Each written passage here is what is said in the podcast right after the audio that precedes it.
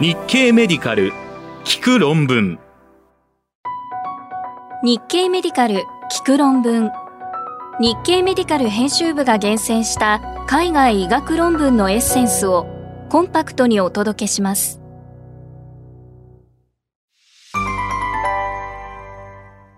COVID-19 の流行は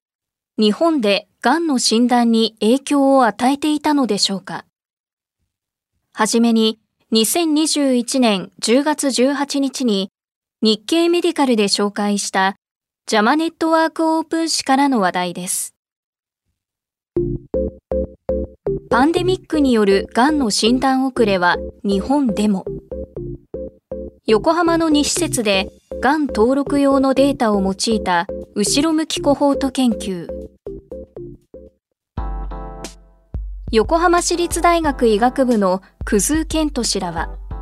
国内の2病院で消化器がんと診断された患者数と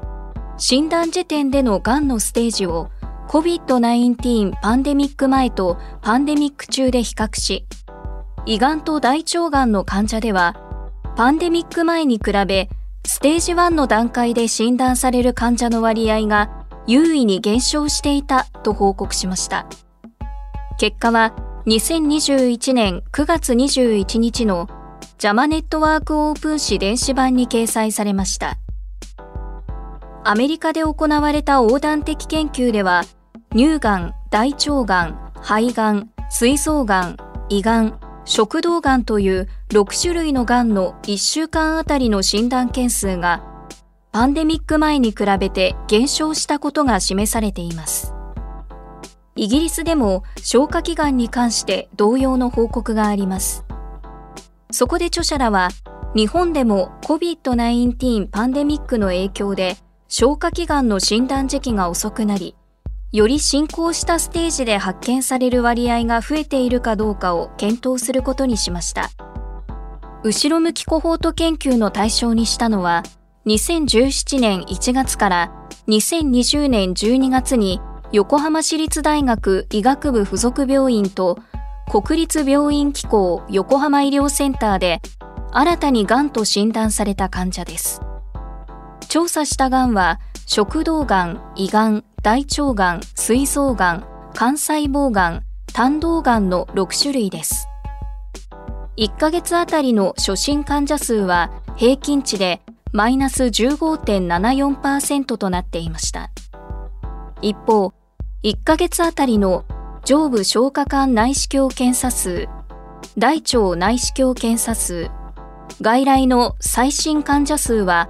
パンデミック中に減少していたものの差は優位ではありませんでした。胃がんと診断された患者の数はパンデミック中にマイナス26.87%になりました。診断時にステージ1だった胃がん患者の数も優位に減少していて、変化はマイナス35.51%でした。診断時にステージ2から4だった患者数の平均値には優位差がありませんでした。大腸がんと診断された1ヶ月あたりの患者数は平均値で変化はマイナス13.42%でした。診断時にステージ0だった患者はマイナス32.89%と減少し、ステージ1だった患者もマイナス34.04%、ステージ2での診断もマイナス35.32%でした。しかし、ステージ3になると、パンデミック期間に68.42%増加していました。これらの結果から著者らは、2施設での限られたデータではあるが、日本でも COVID-19 パンデミックにより、ステージ1で診断される胃がん患者と、大腸がん患者の割合が優位に減少していたと結論しています。大腸がんでより進行したステージで見つかる患者の割合が増加しているのは、スクリーニングで見つかる割合が減少しているためと著者らは考えています。詳しい内容は日経メディカル聞く論文で検索してください。論文コラムへのリンク先を掲載しています。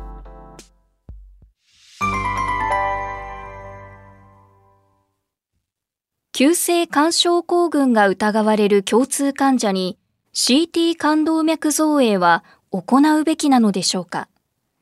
次に、2021年10月21日に日経メディカルで紹介した BMJ 氏からの話題です。急性肝症候群疑い患者に CT 冠動脈造影を急ぐ必要はない。標準的なケアで経過観察する群との RCT で1年後のアウトカムに有意差なし。イギリス・エジンバラ大学の研究グループは急性肝症候群が疑われる共通で救急受診した患者に対してすぐに CT 冠動脈造影を実施した場合と標準的なケアのみを行った場合の臨床アウトカムを調べるランダム化比較試験を行い早期の CT 冠動脈造影で1年後までの死亡と非致死的心筋梗塞を減らすことはできなかったと報告しました。結果は2021年9月29日の BMJ 誌電子版に掲載されました。リスクが低い患者に CT 冠動脈造影を実施すると退院が早まり入院日数が短くなるという報告がありますが、リスクが低い患者には診察のみで CT 冠動脈造影の追加は不要だという意見もあります。また、リスクが中等度の患者に対する CT 冠動脈造影のメリットは確立していません。そこで著者らは、救急部門を受診した急性肝症候群疑い患者や暫定的に診断された患者に対して早期に CT 冠動脈造影を実施した場合の管理とアウトカムに及ぼす影響を検討することにしました。条件を満たし同意が得られた患者は1対1の割合で標準的なケアのみの群と早期に CT 冠動脈造影を実施する群にランダムに割り付けました。主要評価項目は1年後までの総死亡と自然発生かステント血栓症の非致死的心筋梗塞に設定しました。CT 冠動脈造影群の87.5%が実際に早期の CT 冠動脈造影を受けました。主要評価項目に設定された死亡または非致死的心筋梗塞は CT 冠動脈造影群の5.8%と標準ケア群の6.1%に発生していて有意差はありませんでした。サブグループ解析も行いましたが、CT 冠動脈造影の利益が優位になった集団はありませんでした。副次評価項目にも優位差は見られませんでした。院内での急性肝症候群に対する投薬治療は、CT 冠動脈造影群の67.8%と標準ケア群の66.6%に行われていました。退院時の診断名が急性肝症候群だった患者の割合は CT 冠動脈造影群の50.2%と標準ケア群の47.9%で差はありませんでした。1年後の QOL も同様でした。著者らは急性肝症候群が疑われる共通を訴えて救急受診した中等度リスクの患者に対する早期の CT 冠動脈造影群は、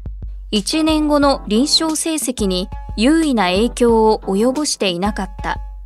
侵襲的な冠動脈造影の適用は減らしていたが、入院日数はわずかに長く、これらの患者にルーチンで CT 冠動脈造影群を適用する方法は指示されなかったと結論しています。詳しい内容は日経メディカル聞く論文で検索してください。論文コラムへのリンク先を掲載しています。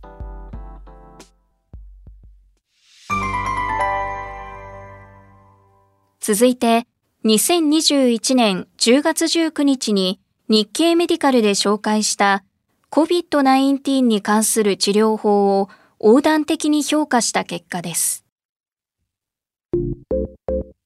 BMJ 氏から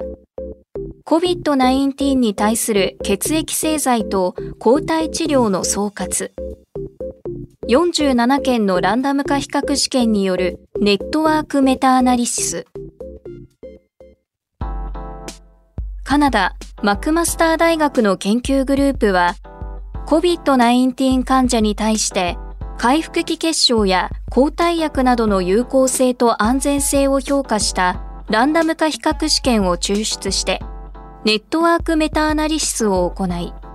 抗体製剤の一部は入院リスクを軽減できたが、それ以外の治療にはベネフィットが見られなかったと報告しました。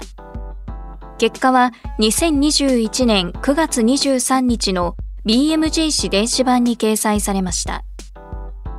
著者らは COVID-19 に対する抗ウイルス抗体療法と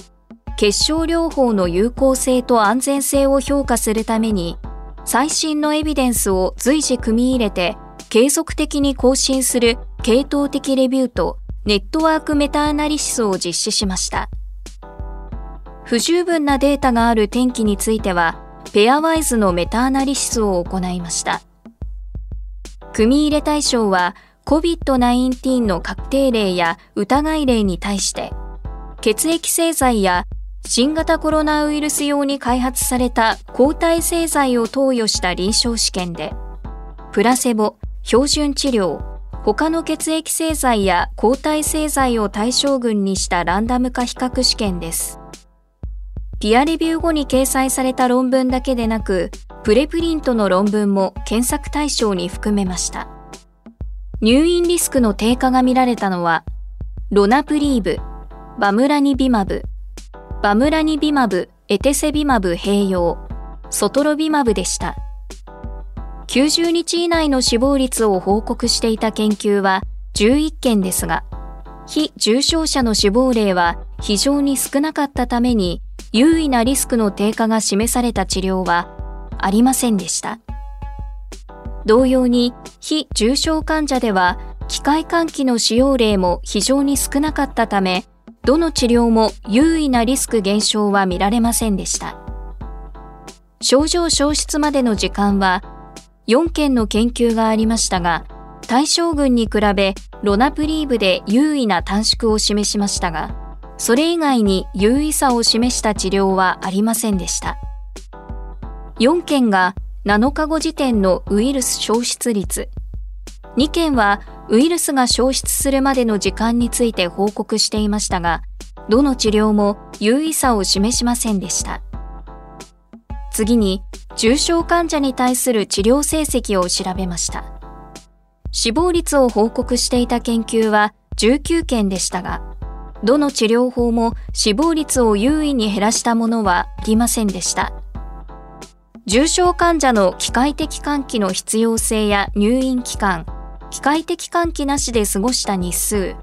症状消失までの日数、ICU 入院期間について検討していた研究はありましたが、優位な利益を示した治療はありませんでした。これらの結果から著者らは、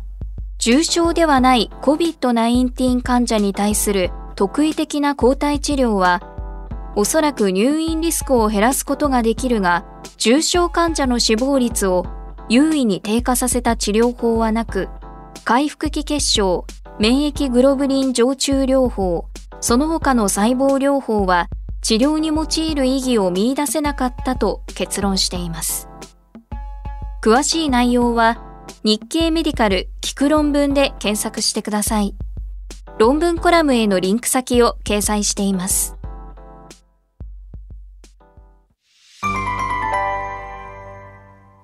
うつ病の臨床研究でプラセボの効果を測定する試みです。続いて、2021年10月20日に日経メディカルで紹介したジャマネットワークオープン誌からの話題です。治療抵抗性うつ病の臨床試験において、プラセボ効果の影響は大きい。新薬や新治療法が優位さを示しにくい理由を検討するメタアナリシス。カナダ・トロント大学の研究グループは、治療抵抗性のうつ病患者に対する薬物療法、脳刺激治療、心理療法などの治療法に関するランダム化比較試験データを用いたメタアナリシスを行い、この種の試験では、プラセボの効果量が大きいため、試験デザインに配慮する必要があると報告しました。結果は、2021年9月24日のジャマネットワークオープン誌電子版に掲載されました。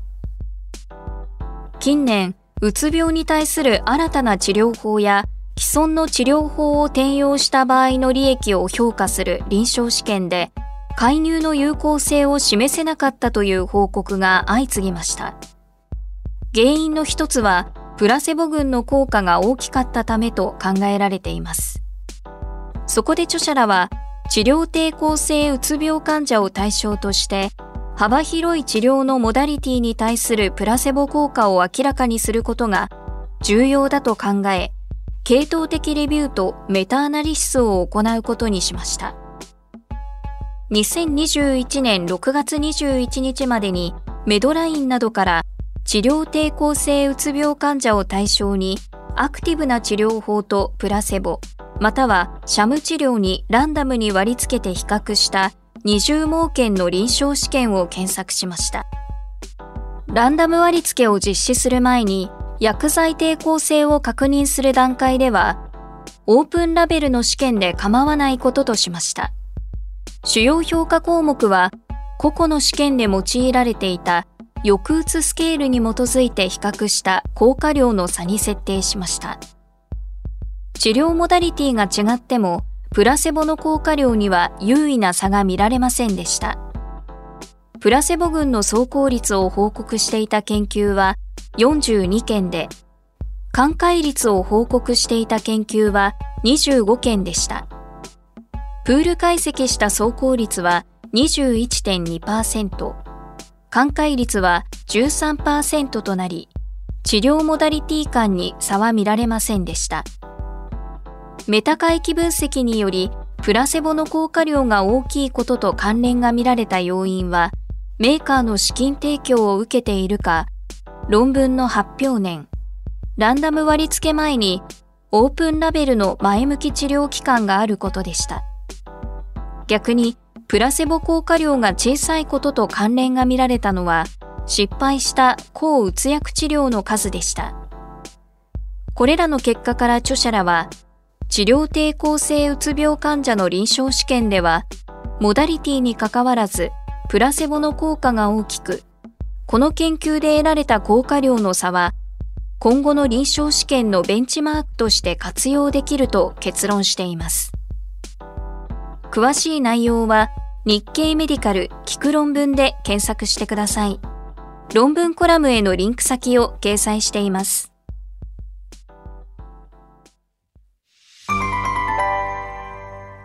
潰瘍性大腸炎に新しい薬が登場するかもしれません。最後に、2021年10月22日に日経メディカルで紹介した The New England Journal of Medicine 誌からの話題です。潰瘍性大腸炎の寛解導入と維持療法にオザニモドが有望。中等症から重症の患者を対象にプラセボと比較した第3層臨床試験。アメリカカリフォルニア大学サンディエゴ校の研究グループは中等度から重度の潰瘍性大腸炎患者に対して選択的スフィンゴシン1リン酸受容体調節薬のオザニモドを投与する第3相臨床試験を行いこの薬が寛解導入や維持療法に有効だったと報告しました。結果は2021年9月30日の The New England Journal of Medicine 誌に掲載されました。著者らは中等症から重症の潰瘍性大腸炎患者に対する寛解導入療法と維持療法に用いた場合のオザニモドの有効性を評価する第3層臨床試験を実施しました。主要評価項目は臨床的寛解が見られた患者の割合とし、寛解導入期間の10週時点と維持療法の52週時点で評価しました。寛解導入期間の終了時点で、オザニモドに反応したと評価されたのは、オザニモドとプラセボ群とに分けたコホート1のうち54.3%と、TNF 阻害薬の使用経験者であるコホート2の61%でした。再度ランダムに割り付け、維持治療期間を完了したのは、オザニモド群の80%とプラセボ群の54.6%でした。試験中断理由として最も多かったのは、症状の再燃で、オザニモド群の13.5%と、プラセボ群の33.9%が該当しました。有害事象の発生率は、維持期間ではオザニモド群に多くなりましたが、寛解導入期間では両群に差はありませんでした。重篤ではない感染症の発生率は、導入期間はオザニモド群とプラセボ群の間で同様でしたが、維持期間にはオザニモド群で高くなりました。これらの結果から著者らは、オザニモドは中等症から重症の活動性潰瘍性大腸炎患者に対する寛解導入療法や維持療法に用いる薬として有効だったと結論しています。詳しい内容は日経メディカル聞く論文で検索してください。論文コラムへのリンク先を掲載しています。日経メディカル聞く論文次回もお楽しみに。